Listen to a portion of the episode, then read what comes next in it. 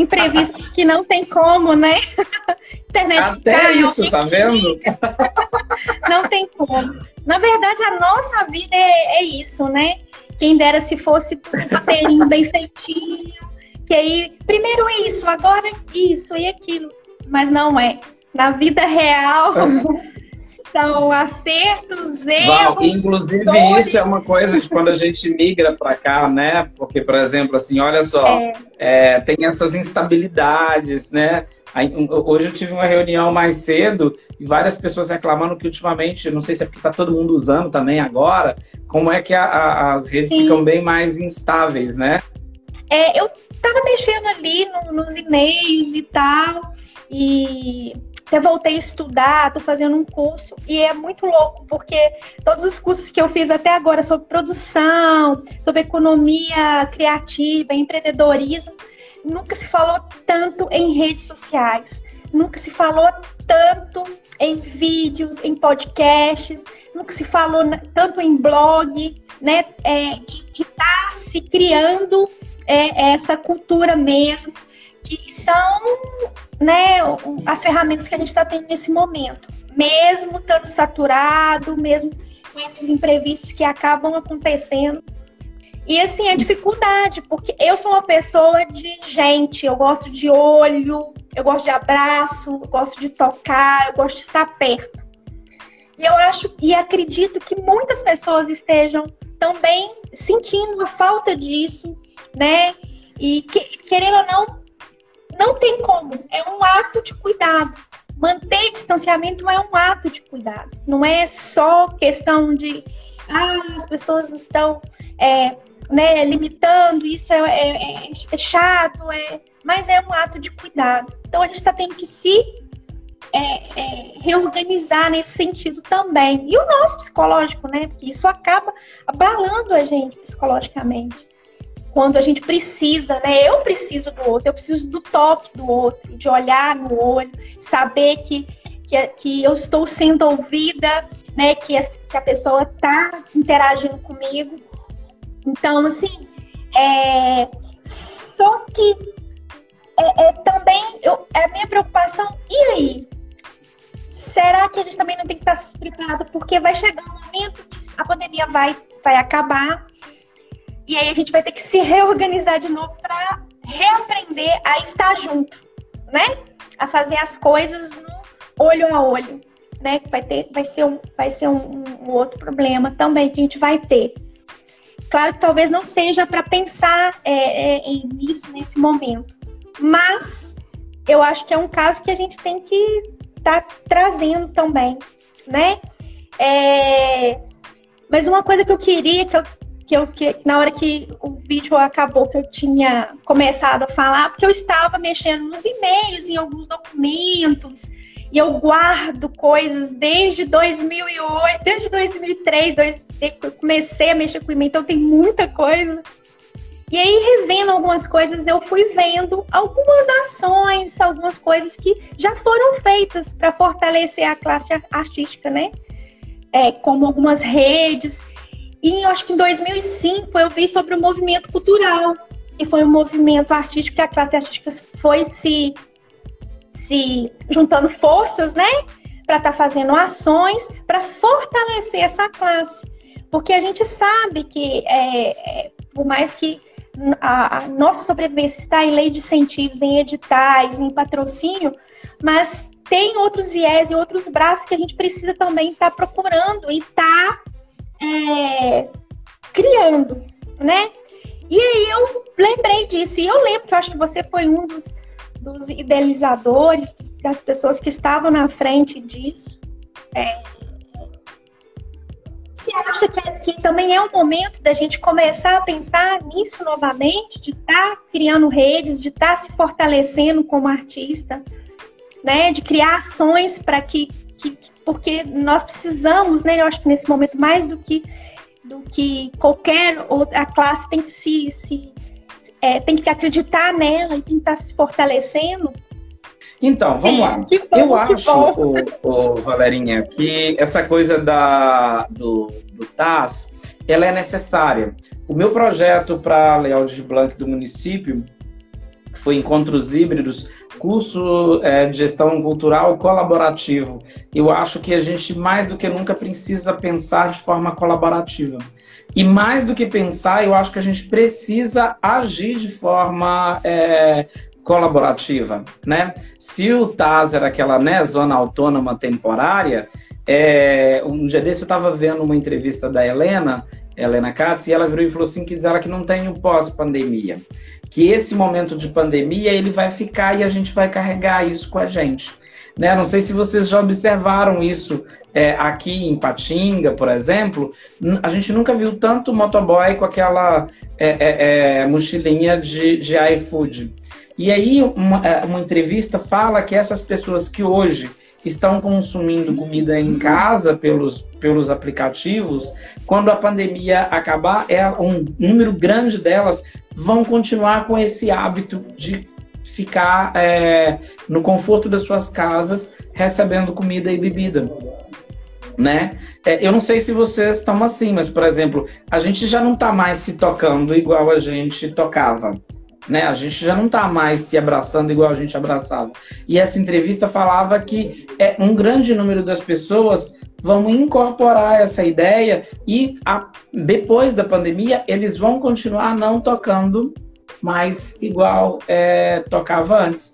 Ou seja, esse, essa noção de, de, de pandemia, mesmo depois que ela passa, ela vai permanecer é, com a gente. A, aproximação nossa com a relação com o virtual, né? É, por exemplo, não sei se vocês estão acompanhando, mas, por exemplo, aqui em Patinga, aquele polo é, da, de, da Universidade Pitágoras, né? É, da Faculdade Pitágoras do Cidade Nobre, eu fiquei sabendo essa semana que fechou.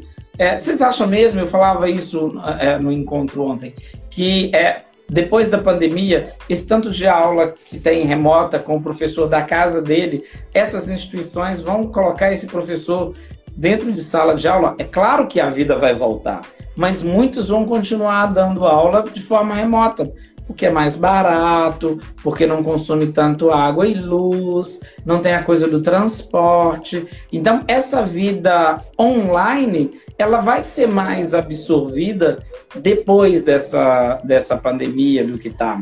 E aí, quando você vem com essa provocação do TAS, que eu acho incrível, eu acho que a gente precisa não só pensar colaborativamente, como agir colaborativamente. Entende?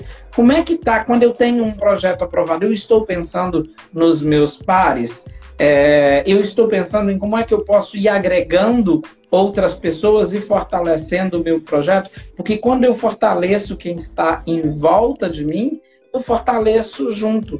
Quando quem está em volta cresce, eu cresço junto. E esse é um pensamento colaborativo, de ir junto, né? É, e para não ficar também só na, no campo das ideias, só no campo do pensamento, né? Que isso também é, vire ação, né? Para que a gente haja de forma colaborativa. E aí, nesse sentido, eu acho que o Taz é uma lembrança incrível. Fico muito feliz de você ter trago essa lembrança, né? Que é lá de 2005, é, ou seja, 16 anos, né? É, depois, e tão necessário e tão é, atual, né? Essa zona autônoma e que precisa ser é, é, essa zona autônoma temporária, né? Precisa ser autônoma, precisa ser é, colaborativo, né? É, acho que isso é, é incrível. Obrigado aí por, por trazer essa lembrança. Eu tava. Porque o, pro, o projeto de arte de produção, eu pensei nisso mesmo, sabe? De da gente falar sobre isso, da gente colocar as experiências de cada um aqui. E, essas, e o que eu, eu vivencio, o que eu estou passando, talvez contribua para que uma outra pessoa também que esteja passando pela mesma coisa, ou que não esteja, mas que de alguma forma seja exemplo para ela, né? Que a gente se fortifique, que a gente crie redes mesmo né, para a gente tá, porque eu acho que aqui existe uma cadeia de, de, profissionais excelentes na área da cultura, né, já foi é, muito mudada a cultura hoje né? A gente consegue fazer todo é, o projeto com profissionais daqui, né? Apesar de, de, algumas leis colocarem isso como obrigatório, mas a gente já, já criou-se a cultura e o hábito, porque a gente sabe que tem profissionais de qualidade, de excelência aqui que podem estar contribuindo, né? Que a gente precisa se valorizar e valorizar o outro. Você coloca muito bem isso, falando, né? Que o que você faz, o que a, a, é, você fortificando é, essa cadeia, você está se fortificando, né? E eu acho que é esse trabalho conjunto, esse trabalho junto, que faz toda uma diferença. E, e eu acho que daqui para frente, eu acho que mais do que, do que isso, é esse caminhar junto, né? É, é, igual quando eu, eu, eu fiz o convite, eu falei assim, é, falei com as meninas, olha, eu acho que a gente, nesse momento, a gente está mais para parceiros do que alguém que está, de alguma forma, sendo rivais ou alguma coisa parecida, né? Porque são experiências e são trocas que a gente tem. E, e, as ideias, por mais que a gente às vezes pense alguma coisa, talvez alguém vai agregar para mim, vai me ajudar, vai amadurecer aquilo. E, e isso é muito importante, né? Então, assim, é, quando a gente está discutindo isso, né, que é, são as redes sociais nesse momento, quando você coloca aí que não tem um pós-pandemia, né, que as pessoas elas vão continuar fazendo é, é, é né, é, algumas atitudes que já estão agora, e mas e aí? A gente também precisa estar, tá, né, se readequando e vendo o que, que é importante nisso para a gente estar tá fazendo esse trabalho, para a gente também não ser esquecido, né? Não ficar, as pessoas não ficarem calejadas das lives, dos bate-papos, dos encontros, né? E fazer diferente. E aí a gente se fortificando, né? Cada um.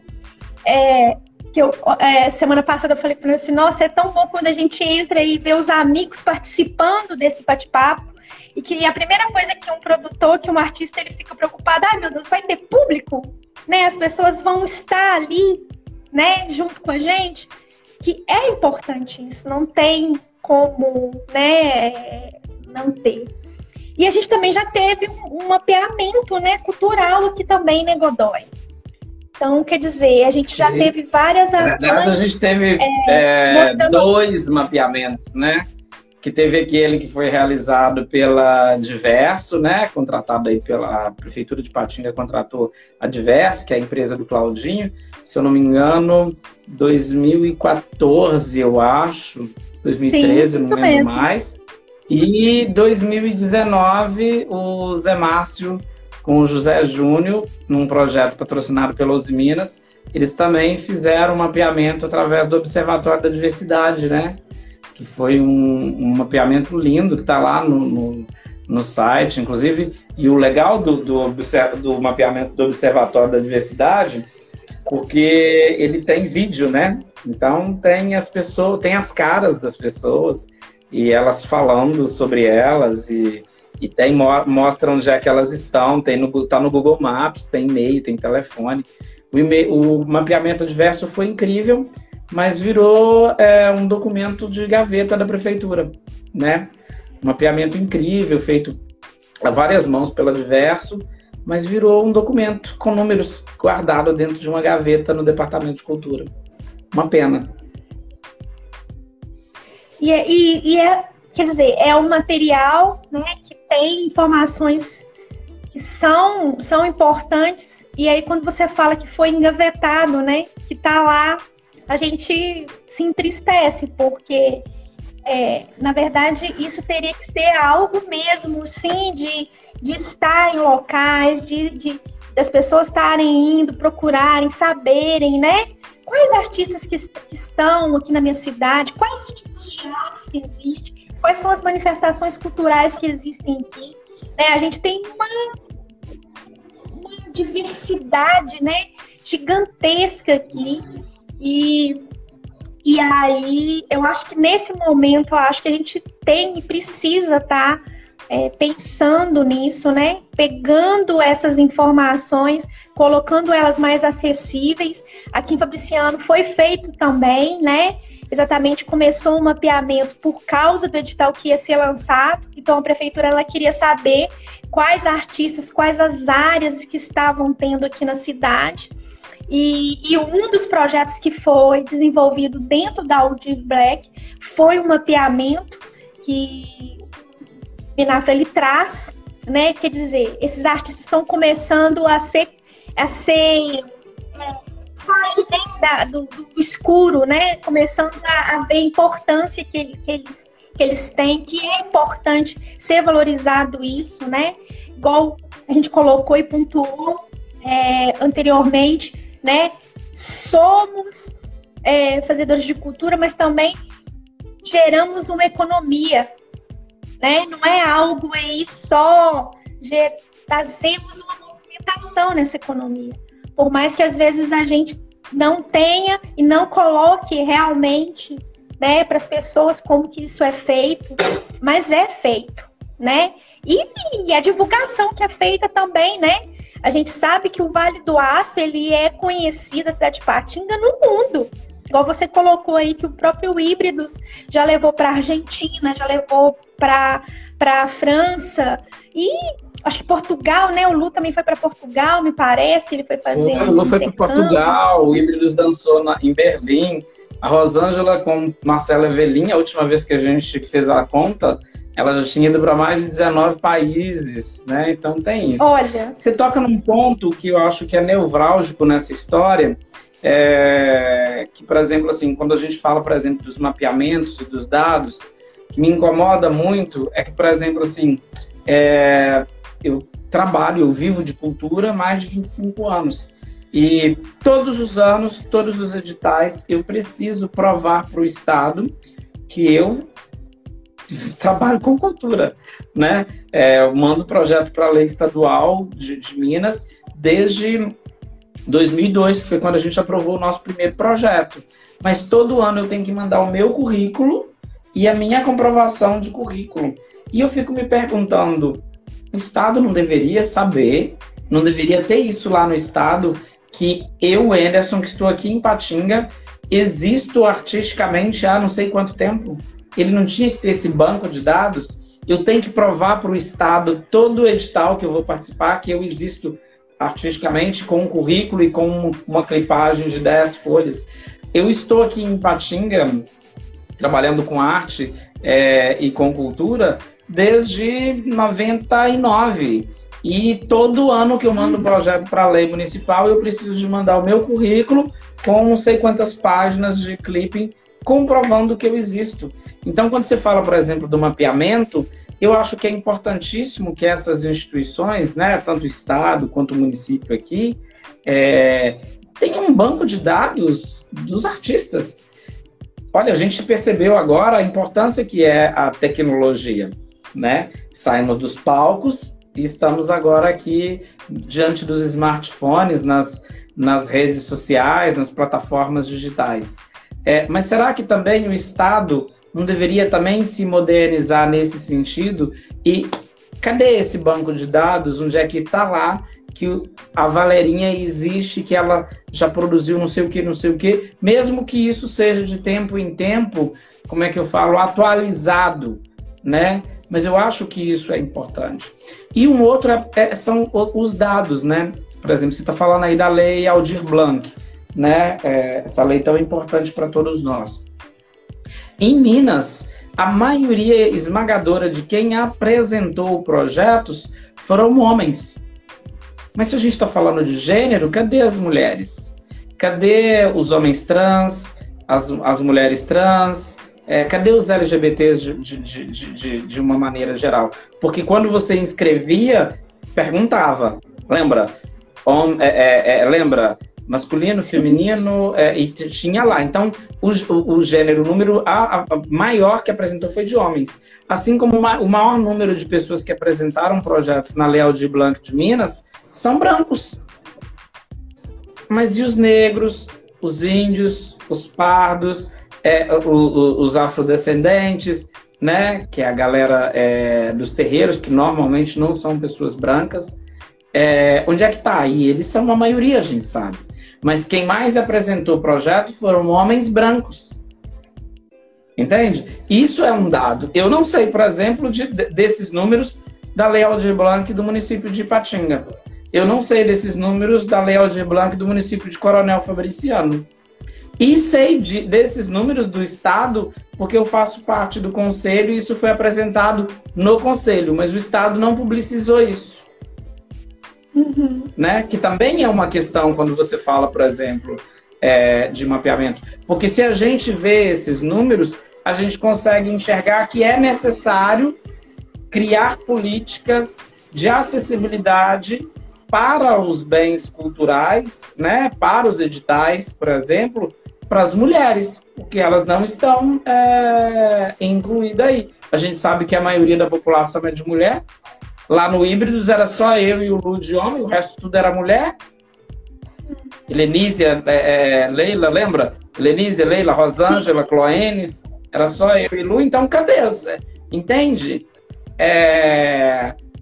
Isso eu acho que também são informações para a gente poder começar a refletir, mas não ficar só no campo da reflexão e da atuação. Hoje eu conversava Exatamente. com Tereza Rocha, que vai estar com a gente nessa edição do Enas desse ano. A gente vai debutar, vai ser a 15 é, edição, vai ser um debut e vai ser lindo. E aí a Tereza perguntava isso, né? Porque a gente também fica muito no discurso, a gente fica muito na, no campo das ideias, mas, por exemplo, assim, a gente está programando nos nossos projetos, nos nossos eventos, as mulheres, a gente está programando nos nossos projetos, nos nossos eventos, os LGBTs, os negros, e aí não é uma questão de cota, né? Porque cai facilmente falar, ah, já vem com esse papo chato de cota. Não é uma questão de cota, né? É, é uma questão de visibilidade, é uma questão de acolhimento. A gente está contratando essas pessoas ou a gente vai fazer igual a Lab de Minas? A maioria das pessoas que estão são homens e brancos. É, bem colocado isso, né? Porque se é uma lei para democratizar, para dar acessibilidade, esses dados são importantes de serem vistos. Então, quer dizer, não está tá fazendo papel qual deveria estar. E realmente é necessário rever, né? E eu acredito que é, seja o que foi do Estado, seja a mesma parcela pelos municípios também. Eu acredito muito nesse sentido. E o que eu mais percebi, é, pelo menos aqui, na, aqui em Coronel Fabriciano, é que eu, eu, pelo menos, eu sempre fiz muita, muitas ações e trabalhos em Patinga. Pela primeira vez, eu estou fazendo dois projetos aqui em Fabriciano. Sempre fui convidada, sempre participei, sempre tive ações em Patinga. E aí, é, participando de, um, de reunião, vendo algumas, algumas é, participando de grupo de WhatsApp, né, e vendo essa classe artística aqui de Fabriciano, eu fiquei, fiquei assim um pouco assustada, porque ainda existe muita gente que não né, foi a primeira vez que teve contato com o edital, foi a primeira vez que soube que ele poderia, com a arte dele, tá levando outras pessoas, criando mecanismos, né, criando projetos que pudessem estar atendendo a comunidade dele né? E que, e que mesmo tendo, e a gente sabe que teve vários cursos, várias palestras, várias ações aqui de formação, de capacitação, ainda existem muitas pessoas que não têm noção nenhuma, não têm é, informação nenhuma sobre isso, né? Então, é, a gente precisa rever, então, o que está sendo feito, como que isso está sendo feito é muito engraçado porque quando a gente vai participar de certas coisas, a gente sempre encontra a mesma turminha, né? É, não que a gente não goste, eu amo encontrar assim com aquelas pessoas, são pessoas queridas e tal, mas aí é uma preocupação. E aí? Será que não tem novas pessoas que estão nessa área? Será que não tem é, é, é interesse? Como que é isso? São perguntas que ficam pra gente, né, Godoy? E eu não sei é, se o Estado, se os municípios, eles estão é, é, fazendo essas perguntas, se eles estão desenvolvendo essas ações, né? E se não tiverem, como que a gente também está tendo papel né, como cidadão, como classe artística, como pessoas que precisam tá ali batalhando e fazendo a diferença e criando, né, que essas, que essas políticas públicas elas aconteçam, que essas ações, que os mapeamentos eles sejam realizados, mas que eles façam o papel que está atrelado a eles, né, que não vire só um, um arquivo de gaveta, né, que só vire algo que foi feito e pronto, né, mas que tenha ações de continuidade. Então, acho que esse é um papel também que a gente precisa estar tá é, revendo. Eu acho que há muita crítica sobre a Aldir Black, mas eu acho que mesmo a Trancos e Barrancos teve muitos acertos, né? Em, em uma realidade que a gente veio, que a gente nunca pensou em ter. E, e aí, assim, é, você como está dentro do conselho, é, como que é isso, hein? Você acha que como que o Estado está pensando nisso? Como que ele está é, vendo esses números? E, e, e como que ele está também criando novas né, ações para estar. Tá, porque vieram acertos, mas vieram problemas. Né? Quais esses problemas aí que foram colocados? Então, a gente tem a grande sorte é, de ter hoje à frente né, da Superintendência de Economia Criativa é, o José Júnior, que é um querido mestre, né? José Júnior, eu acho que foi quem salvou Minas com a Lei Aldir Blanc, ele é um super responsável pela construção de, de, de toda a Lei Aldir Blanc no Estado. E ele né, debruçou é, e fez um trabalho braçal de levantar esses, esses números e esses dados. E, inclusive, por exemplo, informações do, do tipo Coronel Fabriciano, Pato de, Patos de Minas, e Uberaba, por exemplo, é, ganhou menos, de, juntando as três, dá menos de 2% do, do, da Lei Aldir Blanc. Né? E Patinga, por exemplo, aparece em sexto. É, e, coincidentemente, na lei estadual em captação também. Patinga aparece é, em sexto. Então, por exemplo, assim, tá para abrir aí agora no mês de abril os editais aí das culturas populares, é, e do circo, é, que identificou né, na, na Lab que foi quem mais teve dificuldade em lidar com, com a Lab, até mesmo porque a Lab exigia comprovante de endereço. Um circense, por exemplo, como eu falei, é nômade. Ele hoje está aqui, amanhã ele está lá não sei aonde, depois da manhã está não sei aonde, então não tem comprovante de endereço. Muitos ficaram de fora.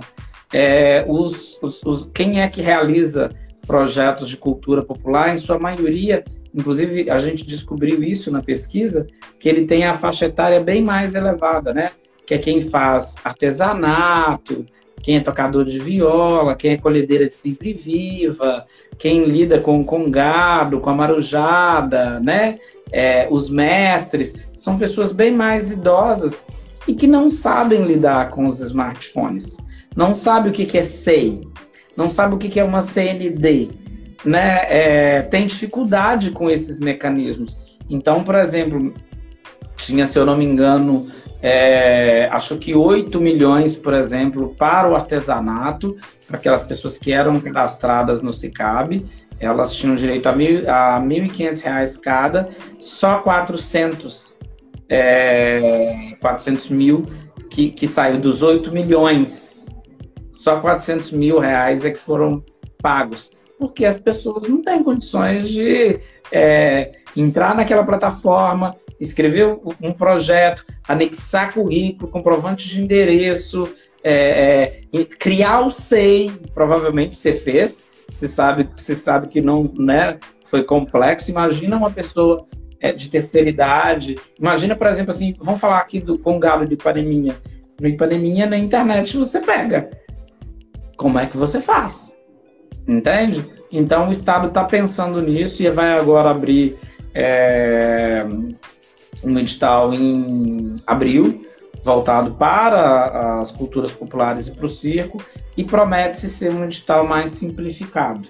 É, o que a gente falou, por exemplo, assim, quem é que é um produtor igual, né? A gente está aqui hoje falando sobre produção cultural. Um produtor que já tramita aí, né, com com planilhas, com, com, com editais, com formulários, na lab estadual e na lab dos municípios ele não teve problema nenhum. Mas aquela, aquele artista, aquele produtor que não transita por esse meio, ele teve sim muitas dificuldades, né?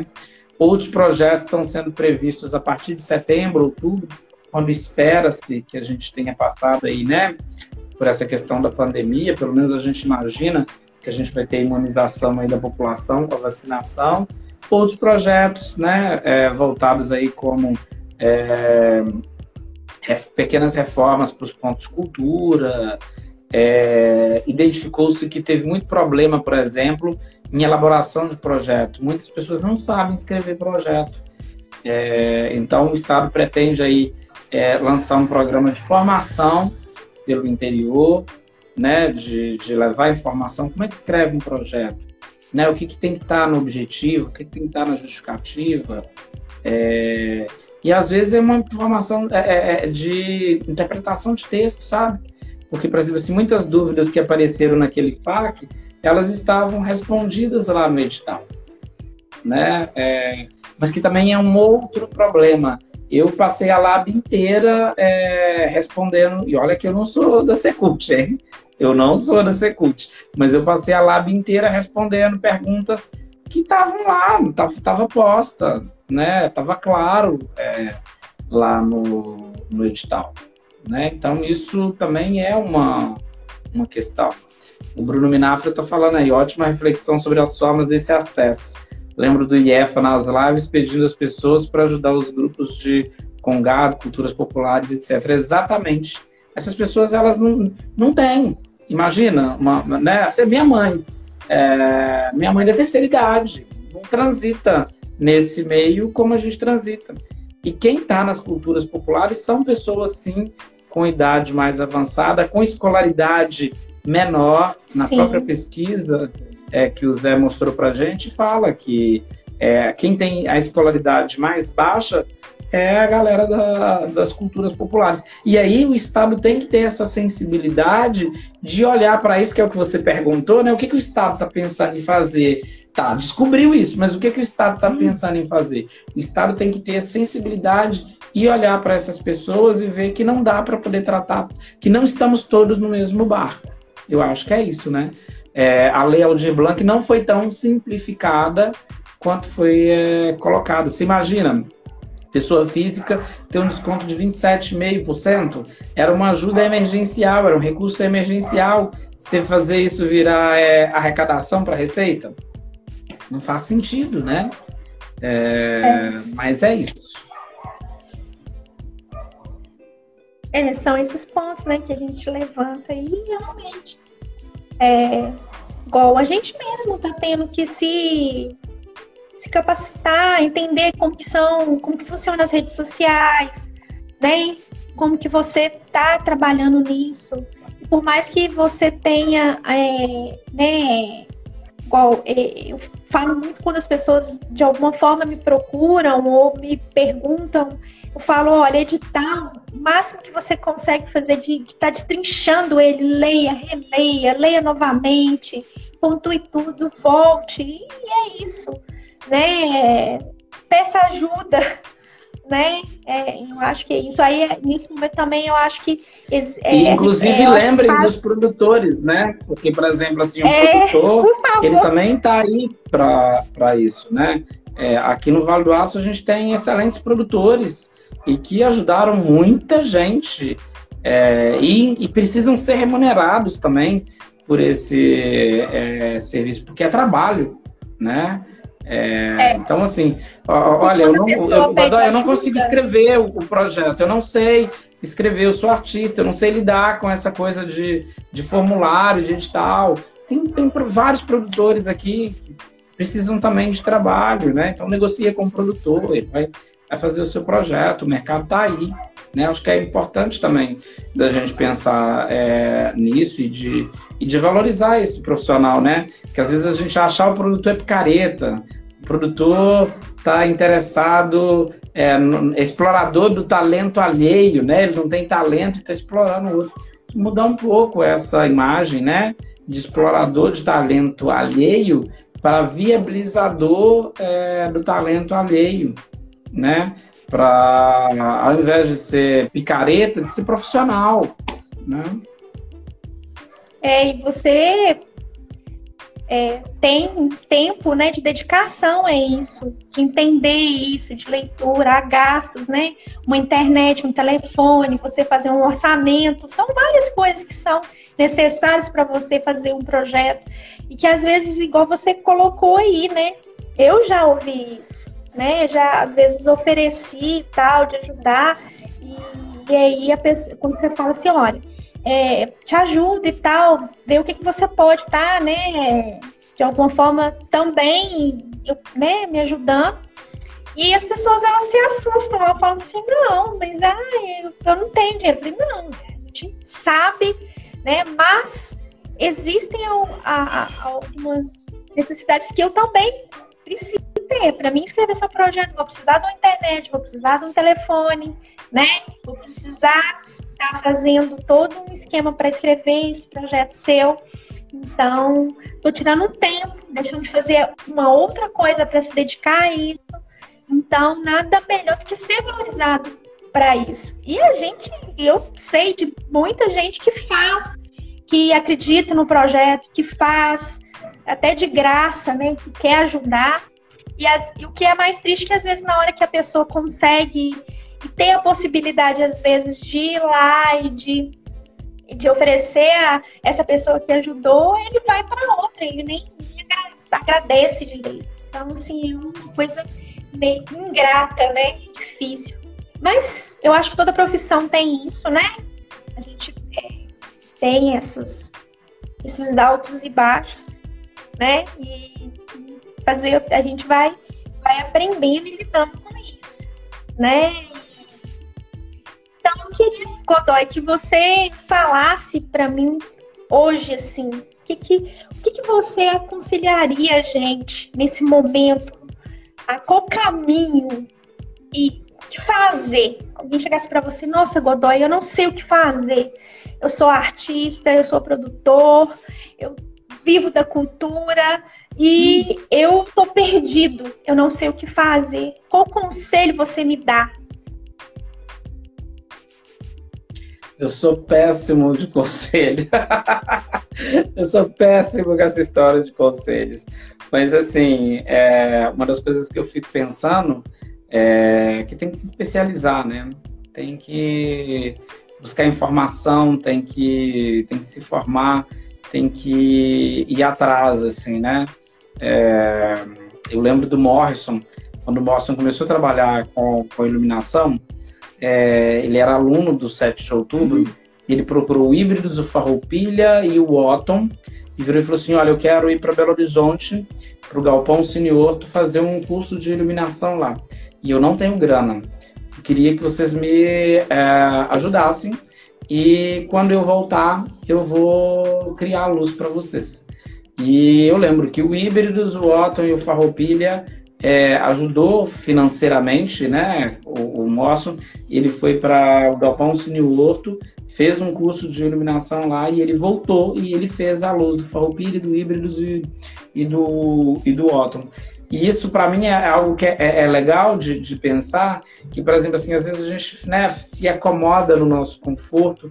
Ah, eu não sei, eu não sei onde, eu não sei como, não tem como, não tem jeito, não tem dinheiro essa história de que não tem dinheiro, eu acho que já ficou para trás, né? É, sempre tem alguma forma da gente é, negociar, sempre tem alguma troca. Eu sei, alguém sempre sabe fazer alguma coisa que você não sabe fazer, e isso pode ser moeda é, de troca, né? Então, o que eu falaria para um, um produtor é se especialize, busque informação, é, né? Esteja perto de quem saiba.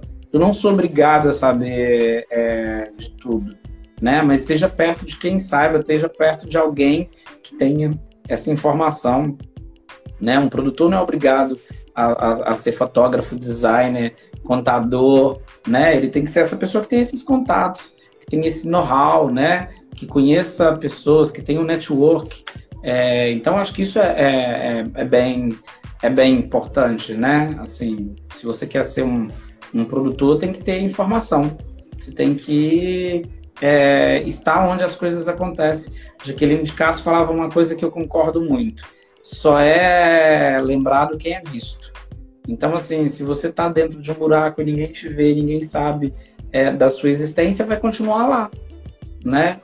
Então, assim, as pessoas só vão lembrar de você se você aparece, é, né? Então, assim, onde é que as coisas acontecem, né, para minha produção?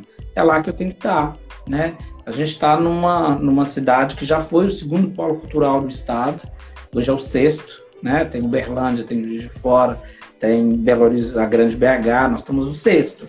Mas ainda tem uma potência absurda é, acontecendo aqui de dança, de teatro, de música, de circo, de artes visuais, de artes plásticas, de literatura, é...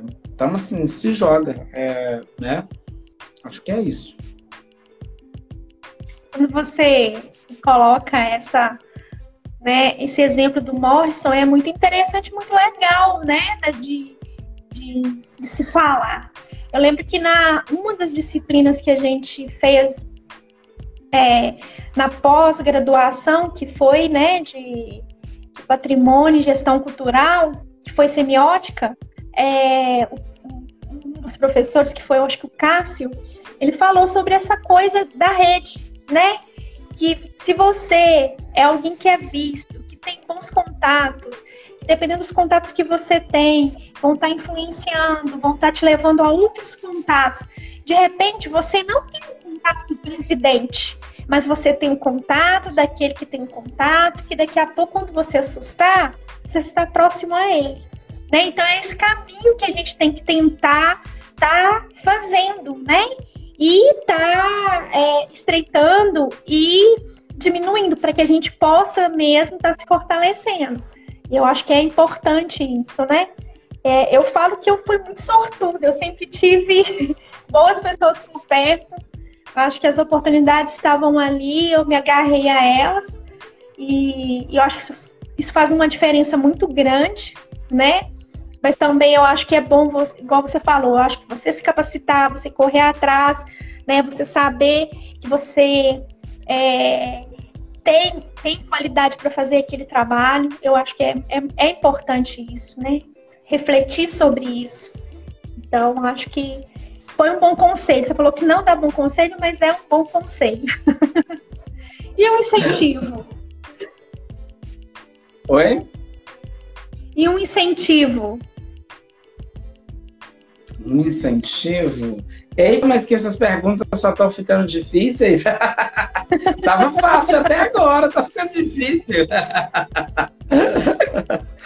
é, então, eu acho que assim, é, vou buscar uma coisa que o, o, o Rômulo trabalhou com a gente nessa consultoria em 2008, Romulo, o Romulo Amaral.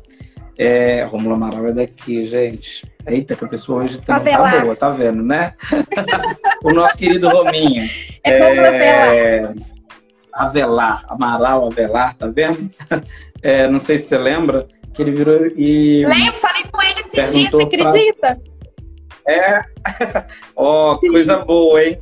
Ele perguntou para todos nós do Híbridos na época, que você lembra que teve uma entrevista individual. É, o que, que a gente queria que o Híbridos fizesse em cinco anos. E todos nós, é, sem conversar um com o outro, falou que queria que o Híbridos fizesse uma, uma apresentação internacional. Isso foi em 2008 que a gente realizou essa, essa consultoria, que era um desejo grande é, nosso. E em 2009, é, um ano depois, o Híbridos foi dançar na Argentina, em Lisboa, La, Plata e Córdoba. É, foi a primeira é, viagem internacional do grupo. E aí eu fico pensando que, por exemplo, assim, a gente tem que projetar a, a, as nossas, os nossos desejos, as nossas vontades, mas não é só ficar, ah, eu quero, porque não vai é, cair do, do, do céu, né? tem que ter o desejo, mas tem que ter o trabalho junto, né?